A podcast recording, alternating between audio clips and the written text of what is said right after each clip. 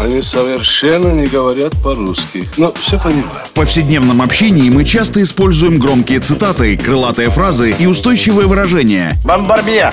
Киргуду! И даже не задумываемся об их истинном смысле и тайном происхождении. Что он сказал? Игра в слова. Настало время узнать тонкости известных метафор и речевых оборотов. Куль железо, не отходя от кассы.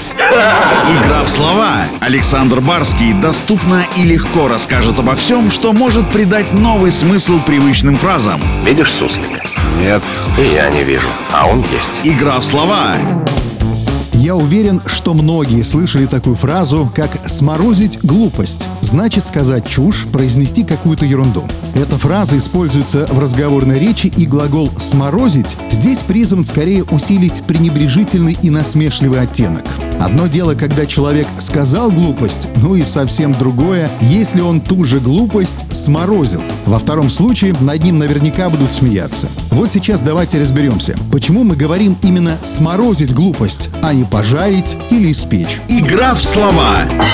На самом деле выражение «сморозить глупость» пришло в нашу речь из первых российских гимназий и университетов. В дореволюционную эпоху многие преподаватели учебных заведений хорошо знали греческий язык. Thank you. В нем слово «мороз» означает «глупость» или «глупец». И когда нерадивые ученики или студенты от незнания урока начинали нести какую-то колесицу, преподаватели произносили греческое слово «мороз», давая понять, что их ответ на вопрос неверен. А так как по звучанию это слово очень похоже на русское «мороз», то лексема со временем трансформировалась и появилось шуточное, но устойчивое выражение «сморозить глупость», то есть нести мороз, говорить ерунду. Вот такая история.